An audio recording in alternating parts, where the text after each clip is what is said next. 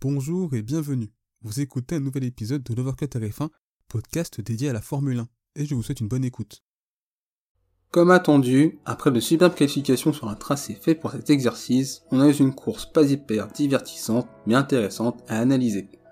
Malgré tout, cette course a donc été ponctuée par la victoire du héros local Max Verstappen devant une foule en liesse acquise à sa cause. Alors comment Max Verstappen a réussi à s'imposer à Zandvoort et prendre la tête du championnat du monde des pilotes? Comment à deux contre un Mercedes a donc perdu cette bataille? On évoquera aussi la bataille pour la quatrième place, la bataille pour les points, la remontée de Sergio Perez, on voit tout ça dans ce débrief. Bonjour à toutes et à tous et bienvenue pour ce nouvel épisode de l'Overcut RF1 au cours duquel nous allons donc débriefer sur le Grand Prix des Pays-Bas qui a eu lieu sur le circuit de Zandvoort.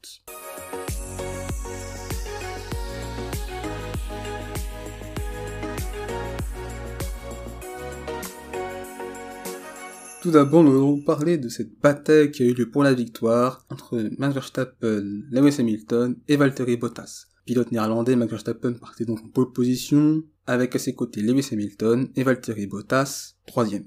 À la fin du premier tour, les positions restent inchangées, Verstappen est toujours devant Hamilton et Valtteri Bottas. Comme je l'avais évoqué lors du débrief des qualifications, j'avais évoqué les spécificités du circuit de Zandvoort, un circuit étroit avec pas mal de virages rapides, un circuit sur lequel il est très difficile de se suivre et donc de se doubler du fait de l'air sale d'ortière qui prend plus d'importance sur un circuit comme Zandvoort. Eh bien ce premier relais en a été la parfaite illustration. On a pu voir un Major Stappen capable de creuser un écart autour de 3-4 secondes, pas plus, sur Lewis Hamilton, avec un Valtteri Bottas qui a été donc distancé et qui semblait alors être une stratégie différente de Lewis Hamilton, puisque Bottas semblait être une stratégie à un arrêt, tandis que les pilotes britanniques étaient sur une stratégie plus agressive à deux arrêts. Ainsi, le premier élément clé allait donc être la stratégie et par conséquent les arrêts au stand. Ainsi, au 20e tour, Lewis Hamilton s'arrête au terme d'un arrêt assez long, de 3 secondes 6, qui est une seconde plus long que la durée moyenne, et Verstappen va donc faire comme le pilote britannique et s'arrêter au tour suivant. Bottas, qui comme je l'ai dit est donc sur une stratégie un seul arrêt, aura pour unique objectif dans ce Grand Prix d'essayer de gêner Max Verstappen, ce qu'il fera très légèrement. S'il sera rattrapé puis dépassé par Verstappen Hamilton au 31e tour et s'arrêtera au tour suivant. Dans la suite, dans ce second relais, Max Verstappen n'est pas directement menacé par Lewis Hamilton, et alors Mercedes décide de nouveau d'anticiper l'arrêt du pilote britannique au 38e tour. Cependant, Lewis Hamilton est renvoyé en piste dans du trafic et perdra alors beaucoup de temps. Une aubaine pour Max Verstappen et Red Bull qui s'arrêtera le tour suivant, chaussera des pneus durs et parviendra donc à conserver la tête de la course. À ce moment-là, on le sait, la victoire est quasiment acquise pour le pilote néerlandais sur un circuit où dépasser s'avère être très compliqué. Sauf accident, il avait course gagnée et c'est exactement ce qui s'est produit hier. C'est donc la 17e victoire en carrière pour Max Verstappen et la 7e cette saison. Ça lui permet donc de reprendre les commandes du championnat et il confirme donc sa superbe saison avec cette nouvelle victoire à domicile devant son public. Durant ce Grand Prix, Red Bull et Max Verstappen, à défaut d'être actifs, ont su parfaitement réagir aux diverses tentatives de Mercedes de les perturber. De plus, ils avaient le rythme pour ne pas être menacés par Mercedes en piste, et seul un arrêt anticipé, une safety car ou une virtual safety car aurait pu donner des chances à Mercedes d'espérer battre Red Bull. Red Bull a parfaitement bien géré le départ, bien géré des pneus très sollicités sur ce circuit, du fait des virages rapides et de ces virages en banking, et déployé parfaitement leur rythme, une course absolument parfaite de la part de Red Bull et Verstappen. Malgré tout, je ne pense pas que Mercedes s'est tout optimisé dans ce Grand Prix pour le gagner, même si Red Bull et Verstappen étaient très compétitifs à Zandvoort. Il n'y avait rien à reprocher au timing et à l'idée de faire ce premier arrêt au 20e tour. D'ailleurs, on a pu voir à travers ce premier arrêt que l'undercut s'avérait être très puissant sur ce circuit, puisque Lewis Hamilton avait pu gagner quasiment 3 secondes. Malheureusement, en voulant compter le tout pour le tout, on ne cherche pas à optimiser le gain. Ici, battre Max Verstappen. Undercutter le pilote néerlandais était donc la bonne solution, mais le problème c'était de renvoyer Lewis Hamilton dans le trafic. En effet, je pense qu'une écurie de Formule 1 avec toutes les données qu'elle traite pouvait tout de même être en capacité de mieux l'anticiper. Et c'est donc dommage pour l'écurie allemande, qui je pense a eu peur que Max Verstappen s'arrête avant Lewis Hamilton, et donc ils n'ont pas voulu attendre trop de temps, même s'ils étaient alors conscients qu'ils avaient de grandes chances de ressortir dans le trafic. Pour Lewis Hamilton qui finit deuxième de ce Grand Prix, il a fait, comme j'ai pu l'expliquer auparavant, ce qu'il a pu, en termes de rythme de course, d'essayer de tenter de mettre la pression sur Max Verstappen, de suivre les stratégies de son équipe. Malheureusement, cela n'a pas payé, et Valtteri Bottas qui finit donc troisième, qui au final n'a pas été très utile dans cette bataille avec Hamilton face à Verstappen, mais malgré tout il sur l'essentiel avec ce podium. On va bien évidemment évoquer cette affaire du meilleur tour lorsque Valtteri Bottas s'arrête au 67e tour pour chausser des pneus soft, un arrêt qui semblait à prime abord assez étonnant, mais qui été justifié à la radio par des vibrations de pneus. C'était donc un arrêt par précaution afin d'être sûr que Valtteri Bottas puisse finir ce Grand Prix avec des pneus en bon état, sans risque de crevaison ou d'explosion.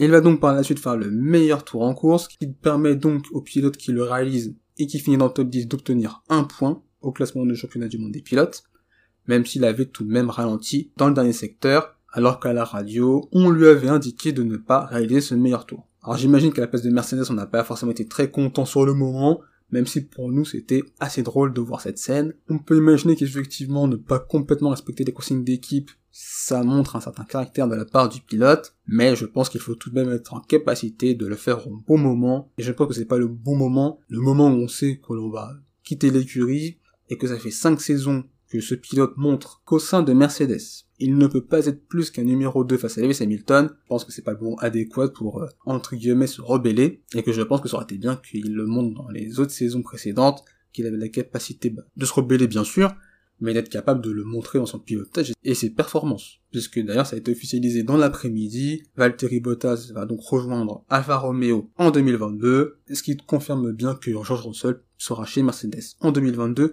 donc d'ailleurs n'hésitez pas à partager votre avis en commentaire et sur mes réseaux sociaux en tapant l'Overcutter F1 sur Facebook et Instagram. Ce sera très intéressant d'avoir votre avis au sujet de ces transferts et de ceux que vous espérez pour 2022 pour Bottas et Russell au sein de leurs futures écuries respectives. Je pense que pour Bottas Alfa Romeo, c'est la bonne décision.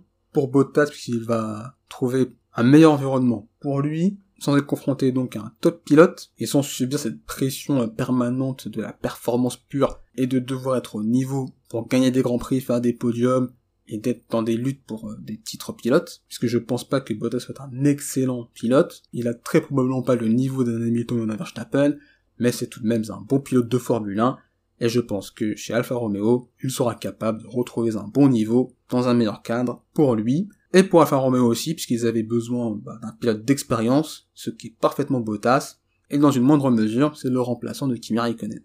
Alors Pierre Gasly, qui va donc finir quatrième de ce Grand Prix, superbe Grand Prix de la part du pilote français, qui s'est retrouvé dans un sorte de no man's land, très rapidement distancé du top 3, et à l'abri de Charles Leclerc 5ème, Alpha Tauri et Gasly ont fait le boulot et ont déroulé durant cette course sans être réellement inquiétés, et c'est donc un résultat logique et une excellente quatrième place pour l'écurie italienne et le pilote français. Charles Leclerc finira donc cinquième, une course un peu comme Pierre Gasly aussi, il n'a pas vraiment été une réelle menace pour Pierre Gasly, il n'a jamais été inquiété par Sainz, puis par Alonso. Alonso d'ailleurs qui finira donc sixième, ça avait été d'ailleurs assez chaud au départ entre Alonso et Ocon, il avait fait d'ailleurs un assez long premier relais, parvient d'ailleurs à revenir en fin de course sur Carlos Sainz et à le dépasser en fin de course, et c'est donc un bon résultat et une belle course pour le pilote Alpine. Sainz 7ème, bah, c'est vraiment dommage pour lui, mais il a eu malheureusement du mal en fin de relais avec ses pneus durs, et il était d'ailleurs pas loin de se faire rattraper par Sergio Perez. Ocon qui finira donc 9ème, il parvient donc à dépasser Giovinazzi au départ, mais malheureusement il se fait aussi dépasser par Fernando Alonso, il semble d'ailleurs en, début premier relais être plus rapide que pilote espagnol, avant par la suite de se faire distancer. Il se fait d'ailleurs dépasser par Sergio Perez en deuxième partie de course. D'ailleurs Sergio Perez, qui donc partait dernier et qui parvient donc à finir huitième, et qui au vu des performances de Max Verstappen et de la Red Bull, a fait le minimum. Il aurait d'ailleurs pu faire encore mieux s'il n'avait pas, entre guillemets, détruit son pneu à la suite d'un blocage de roue, en tentant de dépasser Nikita Mazepin, qui d'ailleurs le pilote russe n'avait pas été très clean sur cette action, et globalement durant ce Grand Prix, que ce soit à la fois avec Perez, et surtout avec Mick Schumacher, avec en point d'orgue ce contact entre les deux pilotes As au premier tour, à la suite d'un décalage très tardif du pilote russe sur Mick Schumacher. Le pilote allemand a donc dû changer d'aileron, et en ce moment ça commence à devenir très très chaud entre les deux pilotes As, et l'écurie d'ailleurs n'a pas l'air de très bien gérer la situation, et je pense qu'il va falloir tout de même que Gunther Steiner s'y mette, car il y a tout de même eu des tensions euh, durant les qualifications entre les deux pilotes As, et ça s'est poursuivi en course. Ce n'est pas de bon augure pour la suite de la saison, puisqu'on sent vraiment que ces deux pilotes ne peuvent pas se supporter. On revient donc à Sergio Perez, qui avait donc, comme je viens de l'expliquer, dû de nouveau s'arrêter, et qu'avec sa Red Bull a logiquement remonté et dépassé ses adversaires, même si, vu la spécificité du circuit et que le fait que dépasser un Zandvoort est quelque chose de compliqué, je ne m'attendais pas à cette configuration à devoir remonter aussi haut, donc c'est tout de même une belle performance de la part du pilote mexicain. Pour McLaren qui finira donc dixième avec Norris onzième pour Daniel Ricciardo, on a rarement vu durant cette saison McLaren être autant en difficulté sur tout un week-end, à la qualification et en course, et les deux pilotes compris. Et ça a donc été le cas ce week-end. Un point marqué pour McLaren, pendant ce temps-là Ferrari en marque 16, ça fait beaucoup, et donc McLaren a donc perdu sa troisième place au classement constructeur au profit de Ferrari. On espère donc que McLaren sera en capacité de se ressaisir la semaine prochaine à Monza.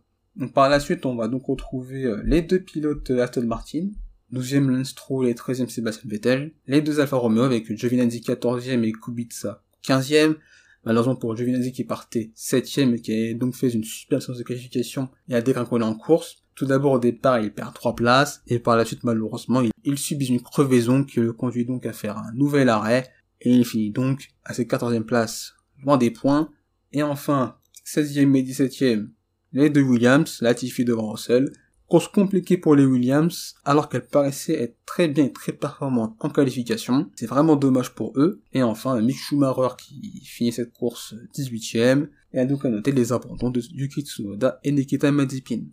Au classement pilote, Max Verstappen est donc le nouveau leader du championnat, avec 3 points d'avance sur Lewis Hamilton. Valtteri Bottas parvient donc à dépasser Lando Norris. Sergio Perez 5ème.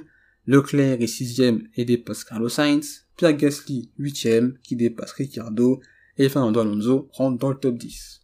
Au classement constructeur, Mercedes accentue son avance sur Red Bull, 12 points séparent les deux écuries. Ferrari, comme je l'ai dit précédemment, dépasse McLaren. Alpine se retrouve donc 5ème devant AlphaTauri. Aston Martin est 7ème et distancé dans cette bataille pour la 5ème place face à Alpine et AlphaTauri. Williams 8ème avec 20 points. Et enfin Alfa Romeo 9ème et As bon dernier. Quel est votre avis au sujet de ce Grand Prix des Pays-Bas? Vous a-t-il plu? Pas plu? Qu'est-ce que vous avez apprécié ou pas aimé de ce Grand Prix? Quel est votre avis au sujet de l'arrivée de Valtteri Bottas chez Alfa Romeo? Et donc de l'arrivée de Russell chez Mercedes N'hésitez pas à partager votre avis en commentaire et sur mes réseaux sociaux. Et on est présent sur Facebook et Instagram. Il suffit juste de taper l'Overcutter F1 et vous nous trouverez. On va donc se retrouver prochainement pour l'analyse du circuit de Monza D'ici là, portez-vous bien. Je vous souhaite le meilleur. Salut.